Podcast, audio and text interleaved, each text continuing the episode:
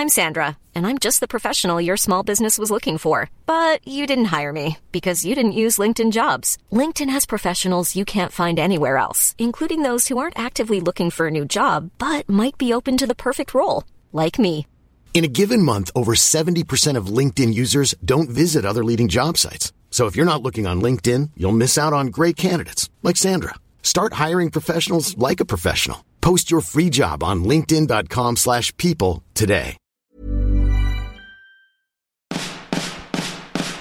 No me puedo imaginar cuando no existía esto llamado YouTube.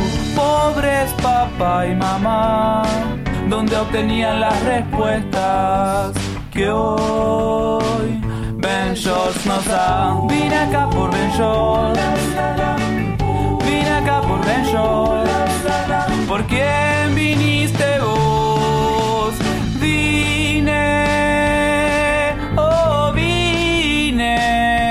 acá por Ben Shorts. ¿Lo estamos haciendo por el ritual o por el valor de la experiencia? Cuando compras un vino en un restaurante, normalmente te sirven un chorrito de vino primero. Y muchos, incluyéndome, nos quedamos así como, "Eh, ¿qué hago? ¿Por qué no me sirves todo? Existen dos razones que estuve investigando. No sé mucho de vinos, pero a como me explicaron, existen dos razones por lo cual comenzó este pequeño ritual. Uno es porque algunos restaurantes sacan dinero cuando tú pides un vino caro y te traen a la mesa un vino barato y puede que se aprovechen, lo cual se ha vuelto una tradición. No que se aprovechen, sino se ha vuelto una tradición porque normalmente te traen lo que pediste, pero algunas veces te traen un vino de un año que no es el que pediste. Te pueden traer un vino más barato, tú pediste uno más caro y te cobran el que tú pediste, no el que te trajeron. Entonces por eso se usa que pruebes el vino para que puedas asegurarte que sí es lo que pediste. Y en otros lugares leí que pues es una tradición un poco más antigua en aquellos tiempos en los que se hacían estas cenas con los reyes y pues estaba de moda más que en las novelas el envenenar a gente que estaba en lugares de poder. Así que primero se servía un chorrito de vino y lo probaba la persona que llevó el vino para comprobar que no estuviera envenenado muchas veces probamos el chorrito de vino y solo lo hacemos porque es un ritual no sabemos por qué lo estamos haciendo y decimos, ok, si es el vino, pero no quiere decir que nos guste o no, simplemente es el vino que pedimos. También estuve leyendo sobre estos experimentos en los que a una persona que es experta le sirven un vino caro y un vino barato sin decirle cuál es cuál y muchos de ellos realmente no encontraban una diferencia entre el vino de un euro y el vino de 300 euros. Estas experiencias que van más allá de lo que en realidad estamos buscando, que es una bebida simplemente, le agregan valor que a veces es innecesario y más que valor, le aumentan el precio a las cosas que compramos. No sé si les ha tocado, pero ir a estas barberías en las que hay muchísima fila, el corte no es lo mejor del mundo, pero te ofrecen una botellita de agua que cuando la compras en el Costco pues te cuesta como 3 pesos. Pero esto a todo el ritual de que te traten de cierta manera sin aumentar el valor de la experiencia cuesta más. También nos podemos encontrar esto en el lado romántico del mundo. Conocemos estas parejitas, vamos a usar la palabra tóxico, aunque sea algo muy común y no siempre real, pero digamos que hay una parejita tóxica y todos sabemos que muchas veces esas parejitas le echan más ganas a la dada de anillos, si se dice así, dada o entregada, como sea. Cuando le da el anillo le echa más ganas que a la relación y le echan más ganas a la boda que al matrimonio. Estos rituales le agregan muchísimo valor en nuestro cerebro a lo que estamos viviendo y tenemos que entender que valor es una cosa y costo es otra. Para ti un llaverito de unas vacaciones que hiciste con tu familia puede valer millones de pesos porque extrañas esos tiempos, pero ese llaverito cuesta 5 pesos, 15 pesos. Un peluche que te regaló tu novio hace 7 años puede valer miles de pesos para ti. Si lo pierdes la vas a pasar muy mal. Pero su costo es de 100 pesos. Y hay situaciones en las que claro que debemos dejar que reinen los sentimientos, pero cuando dejamos que reine el ego y son situaciones en las que el valor sentimental de verdad es algo totalmente externo a la experiencia, no deberíamos caer y debemos aprender a distinguir si lo estamos haciendo por el valor, por aprender o por sentir. Un vino caro te puede hacer sentir como que vales más, aunque sepa feo. Un anillo de matrimonio carísimo te puede hacer sentir como que una relación que no está funcionando podría valer la pena. Y bueno, si hay algunos de ustedes que sepan sobre vinos y también quieran platicar sobre este tema de los rituales, recuerden que yo los estoy leyendo en Instagram Stories cuando me mencionan. Está muy chido platicar con ustedes. Ahora vamos a leer un par de preguntas que ustedes me han estado dejando en la isla Benchortiana. ¿Cómo no entrar en crisis cuando no sabes qué hacer con tu vida? Que no sabes qué rumbo está tomando y solo estás ahí existiendo, sintiéndote estancada. De hecho, esta pregunta me la pusieron exactamente la misma tres veces. Y esta es mi respuesta que puedo dar por ahora. Preguntar qué estás haciendo o qué vas a hacer con tu vida puede ser muy, muy aterrador. Lo mejor que puedes hacer para tranquilizarte es preguntarte ¿qué haré hoy? ¿Qué puedo hacer hoy? Simplemente el día de hoy. Una vez que cumplas tus metas del día y te sientas más calmado o más calmada, puedes comenzar a ponerte metas para semanas o meses hasta que vaya tomando forma un plan a largo plazo, pero este solo se va formando por esos pequeños pedazos y decisiones que vas tomando en el día a día.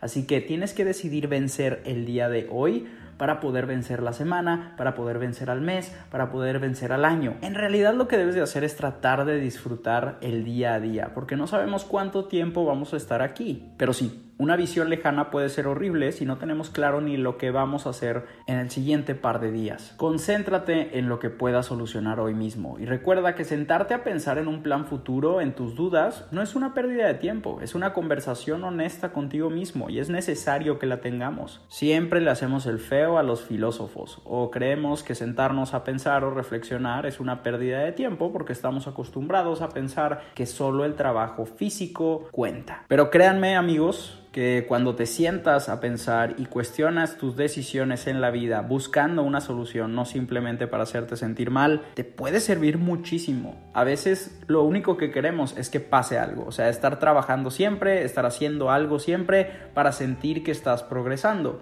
Pero cuando estás simplemente actuando porque crees que lo mejor es continuar, tal vez es un pequeño error. A veces está bien detenerte a pensar si lo que estás haciendo está funcionando o no. ¿Cómo ser más social sin necesidad del alcohol? Los meses que he decidido dejar el alcohol me he dado cuenta que sí, puedes ser muy social cuando estás tomando, pero no hay buenos cimientos para esas conexiones. Son frágiles y olvidadizas. Cuando decides hacer conexiones en sobriedad, no hay marcha atrás. Van a ser mucho más fuertes y reales. Me di cuenta que puedes permitirte ser vulnerable y que de vez en cuando está bien sentirte incómodo. La incomodidad puede ser un paso firme hacia algo valioso, creo yo. Y no se trata de ponerte pedo. Yo creo que se puede disfrutar del alcohol. El alcohol es una cosa deliciosa y antes era una forma de medicina. El whisky originalmente era para curar la tos. Eso lo aprendí en Dublín, tomando whisky.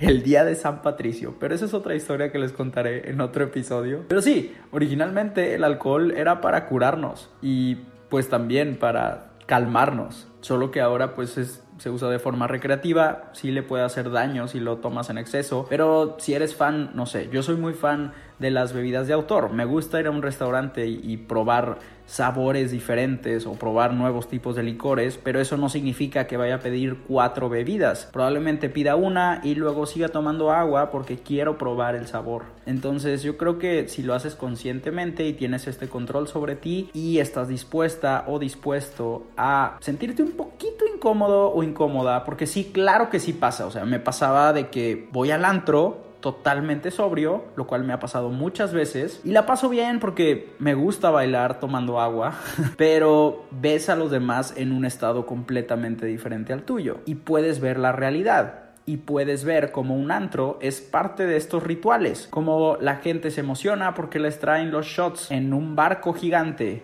o en un osito de plástico o en un avión o los shots salen chispas de ellos o ponen una canción o ponen el nombre de alguien en una pantalla para que todos puedan ver que cumple años todos estos son rituales para mantenerte ahí. Y sí, tu mesa está más cerca de la pista y por eso el vodka que está tomando el que está lejos de la pista cuesta menos que el tuyo, porque estás siendo parte de un ritual, porque estás viviendo una experiencia más divertida, estás escuchando la misma canción de Bad Bunny, pero estás más cerca del DJ, estás en una mesa con más espacio y asientos y por eso tu vodka, tu ron o tu tequila cuesta más, vale más. ¿Cómo poner límites a tu roomie? Ok, este tema la verdad yo creo que estaría chido que fueran a ver mi video de cuando hablo sobre lo que pasó con Hispania entonces, está en mi canal de YouTube. Xpania y yo somos muy buenos amigos y llegamos a ser roomies y en este video les explicamos qué pasó. Así que esta es una de esas extrañas ocasiones en las que te digo, si quieres saber qué hacer en estas situaciones, ve y checa ese video. ¿Cómo puedo tener más inspiración y no echarme para atrás en una meta que tengo? ¿Cómo tener motivación y ganas para lograr una meta si tienes un círculo que no te aporta nada bueno? A mí me pasa que gasto energías y tiempo buscando esa inspiración en vez de ponerme a trabajar en la meta en sí. Luego nuestra meta ya no es otra cosa más que construir las ganas de hacer algo al respecto. Debemos recordar que la motivación y la inspiración tienen fechas de caducidad, pero un trabajo con buenos cimientos no. Solo nosotros somos responsables de nuestra propia motivación, pero es más fácil culpar a la gente que nos rodea y decimos,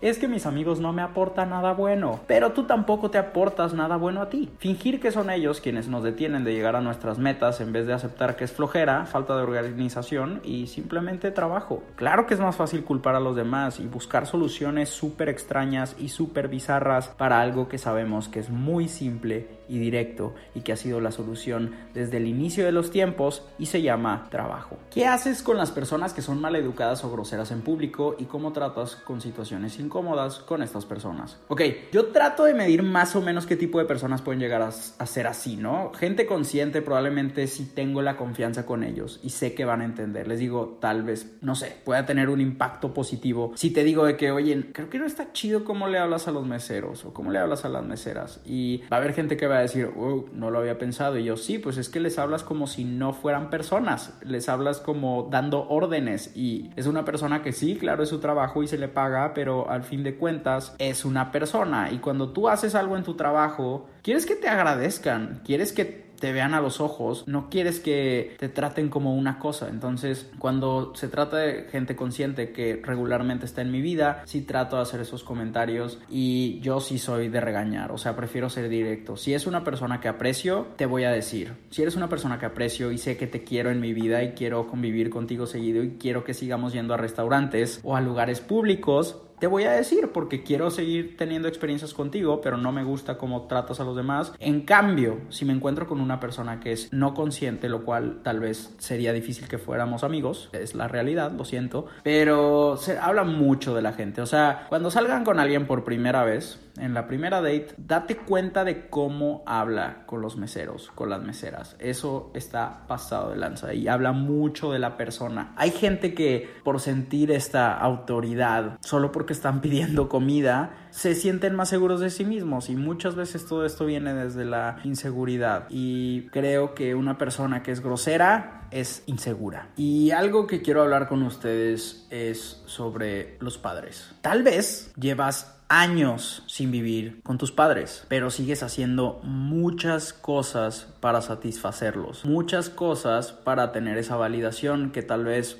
tu papá nunca te dio, tu mamá nunca te dio, y ahora, aunque ya no dependas de ellos, aunque ya no vives con ellos, aunque no hables con ellos todos los días, sigues teniendo un pequeño chip para tratar de satisfacerlos. Y es una conversación difícil porque me ha pasado verlo y también estoy seguro que hay cosas que yo he hecho pensando en esta manera, pero cuando tratas de ser consciente que es el viaje por el que existe el puto soliloquio, es eso. Mientras más conscientes podamos ser de todo y más podamos crecer como personas y podamos desarrollarnos, más nos vamos a dar cuenta de nuestras verdades. Pero muchas veces es difícil poder encontrarte con gente que hace las cosas así, sin darse cuenta, es inconsciente, pero y tener una conversación sobre estos temas es pesado, es difícil y puede que se sientan ofendidos. Entonces voy a poner esto en el universo y si tú reconoces este patrón de conducta, pues tómalo y trata de hacer lo mejor que puedas con esto. No estoy diciendo que te rebeles, ni tampoco que digas, es culpa de mis papás. No, para nada, es, es totalmente natural. Pero sí, muchas veces hacemos y decimos cosas, actuamos totalmente para satisfacer a nuestros padres, para que nos den esta validación y para poder sentirnos seguros. Y se nos olvida que en realidad deberíamos de hacer las cosas por nosotros y para nosotros y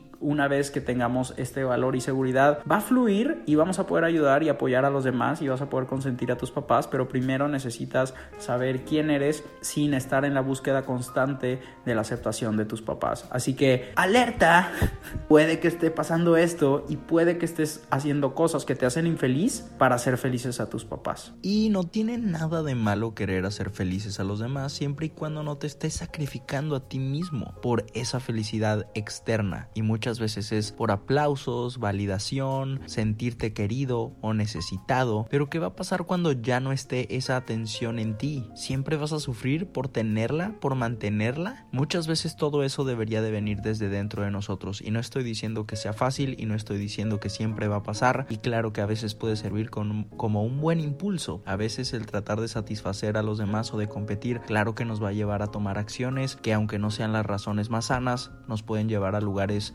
increíbles y a crearnos oportunidades, pero muchas veces si no encuentras eso dentro de ti a tiempo y desde antes, no importa cuántas veces y cuántas cosas logres, no te vas a sentir satisfecho, porque vas a sentir que quieres escuchar ese lo hiciste bien. Y si tú no te puedes decir a ti mismo, hey, lo estoy haciendo bien, de vez en cuando te vas a sentir incompleto, te vas a sentir incompleta. Así que tienes que aprender a felicitarte, tienes que aprender a reconocer tus logros, tienes que aprender a tener conversaciones contigo y decir por qué estoy haciendo esto, cuál es el significado. Y yo sé que a veces está mal tratar de buscarle significado a todo, pero cuando se trata de ti y de tus decisiones, sí hay una razón por la cual lo estás haciendo, porque no somos animales. Existe una razón por la cual tomas ciertas decisiones y decides tomar un camino. Y también sabemos que no decidir también es una forma de decisión. Así que tienes que elegir y lo mejor sería que supieras por qué. Y si te empiezas a cuestionar sin llegar a puntos de ansiedad, sino sanamente y siendo lo más concretos y realistas posibles, se dice que tienes que preguntarte cinco veces por qué. Estoy incómodo. ¿Por qué? Porque pasó esto.